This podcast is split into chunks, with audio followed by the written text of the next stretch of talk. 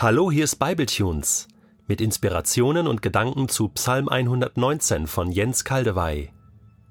Liebe Hörer, ich freue mich sehr, euch auf eine Reise durch Psalm 119 mitnehmen zu dürfen. Ein gewaltiges, vielstimmiges Loblied auf das Gesetz Gottes. 22 Stationen hat diese wunderbare Landschaft des Wortes, in der wir miteinander jetzt wandern dürfen. Aus 22 Strophen besteht dieser Psalm mit je acht Versen.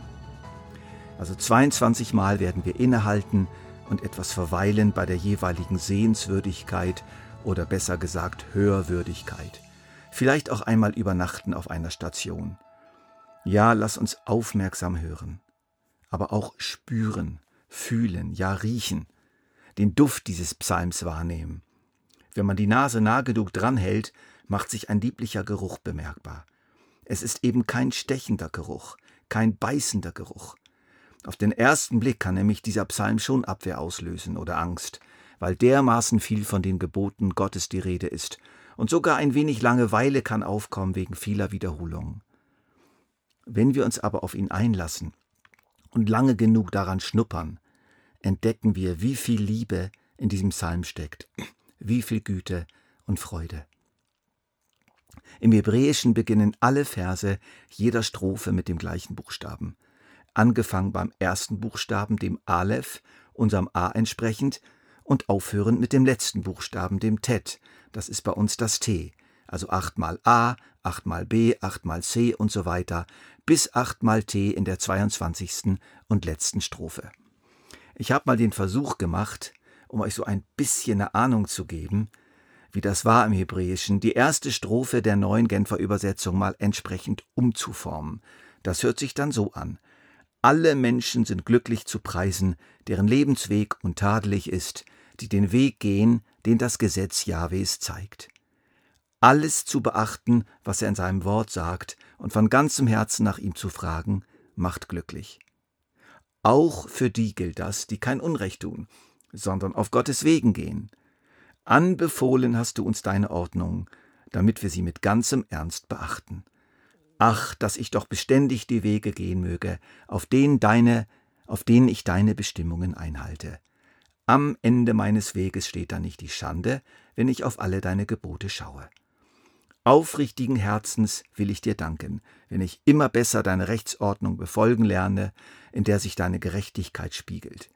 An deine Bestimmungen will ich mich halten, verlasse du mich nur nicht ganz und gar. Nicht schlecht, oder? Die acht Verse der zweiten Strophe würden dann bei uns mit lauter Bs anfangen und so weiter. Und das ist jetzt eure Aufgabe, Freunde. Bevor ihr den nächsten Bibletunes hören dürft, müsst ihr alle die zweite Strophe entsprechend umformen und schriftlich einsenden. Detlef Kühlern hat mir versprochen, sie alle zu lesen. Scherz beiseite. Stellt euch vor, wir müssten das tatsächlich so machen, bei allen Strophen. Es würde sich als wirklich schwierig erweisen und langwierig.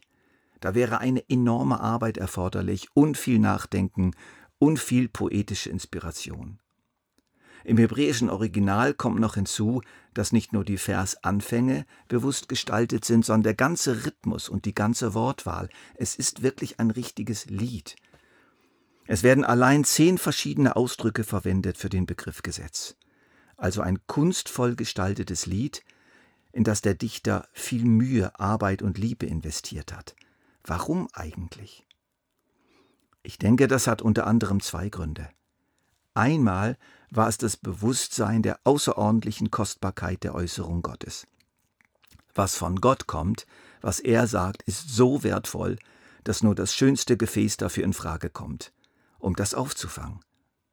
Stellt euch mal vor, jemand serviert euch einen außerordentlich teuren und guten Wein, so tausend Franken die Flasche, in einer rostigen Büchse oder einem billigen Plastikbecher.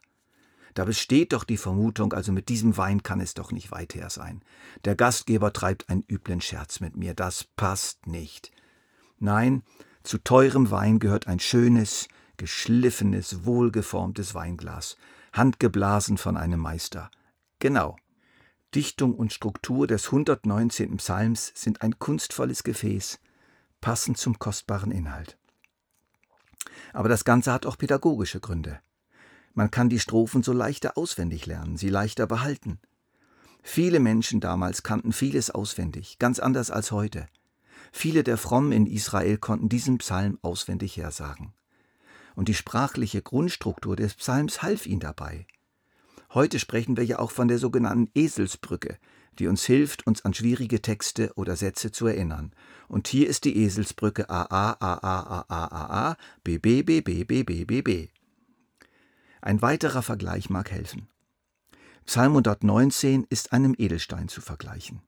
Ein Edelstein mit 22 Facetten, also mit 22 kleinen geschliffenen Flächen. 22 Mal hat der kunstfertige und liebende Diamantenschleifer, der Dichter dieses Psalms, geschliffen. Eine Fläche nach der anderen. Und diese kleinen Flächen lassen das Licht, das in diesen Stein eindringt, besonders hell und farbig für den Betrachter leuchten. Natürlich, ohne das Licht ist auch der schönste Edelstein trüb und dunkel. Und deshalb, wenn du diesen Stein betrachtest, diesen Psalm, halte ihn in die Sonne der Liebe und Güte Gottes. Vergiss nicht, dass hinter der großen Wertschätzung der Gebote Gottes die Sonne seiner Liebe und Güte leuchtet. So musst du ihn lesen, und so bringt er dich zum Staunen. Du bist gütig und tust den Menschen Gutes. Lehre mich deinen Bestimmungen zu folgen heißt es in Vers 68. Erster Teil des Verses Du bist gütig und tust den Menschen Gutes. Der zweite Teil ist die Schlussfolgerung daraus.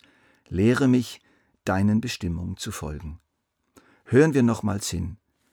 Du bist gütig und tust den Menschen Gutes. Lehre mich, deinen Bestimmungen zu folgen. Das ist die innere Logik dieses Psalmes. Oder auch so. Das starke, unermüdliche Preisen und Ehren der Gebote Gottes, das für uns manchmal doch übertrieben klingt und fast nervt, ist Teil von etwas Größerem, es wird gespeist von etwas Größerem. Wir haben es zu tun mit einem herrlichen Strom, der aus verschiedenen Quellen gespeist wird, und gemeinsam gibt das dann eine wunderbare Wasserqualität. Ich nenne euch einige dieser Quellen, auf die wir immer wieder stoßen. Eine Quelle sind natürlich die Gebote Gottes, und zwar in ganz verschiedener Form, als Ordnung, als Rechtssprüche, als Gesetze, als Instruktion und vieles mehr. Eine weitere Quelle, wohl die stärkste, die Liebe Gottes zum Menschen. Es gibt aber auch noch eine dritte Quelle, es ist die Liebe des Menschen zu Gott, welche den Gehorsam Gott gegenüber als Ausdruck der Liebe zu ihm versteht. Dann haben wir die Güte Gottes, der es gut meint mit seinen Geboten. Wir haben die Dankbarkeit des Menschen für die Gebote. Wir haben die Weisheit Gottes bei der Abfassung seiner Gebote. Und wir haben die Einsicht des Menschen, die er von Gott erbittet und erhält. Und wir haben die Freiheit, also die Gebote Gottes als geschützter, aber weiter Raum. Und nicht zu vergessen, die Freude an den Geboten Gottes. Allein zwölfmal kommt das Wort Freude vor. Zum Beispiel in Vers 143. Ich bin in Not und Bedrängnis geraten doch an deinen Geboten habe ich große Freude. Lass uns doch lernen, vielleicht jetzt auch durch diese, diesen Bible-Tunes ein bisschen mehr, die Gebote Gottes in dieser Einbettung zu sehen und zu empfangen. Sie sind begleitet und durchdrungen von Liebe und Freude und Güte und Weisheit und noch viele mehr. Eine Heilquelle mit einzigartiger Zusammensetzung. Wie steht's bei dir? Wovon werden die Gebote Gottes in deinem Herzen begleitet? Angst? Ärger, Ohnmacht, Verbissenheit, Trauer, Perfektionismus, Resignation. Ich hoffe ehrlich, dass durch die kommenden Auslegungen sich der Geschmack der Gebote auf der Zunge und im Gaumen deines Herzens verändert, so wie es in Vers 103 heißt. Wie süß sind meinem Gaumen deine Worte, mehr als Honig meinem Mund.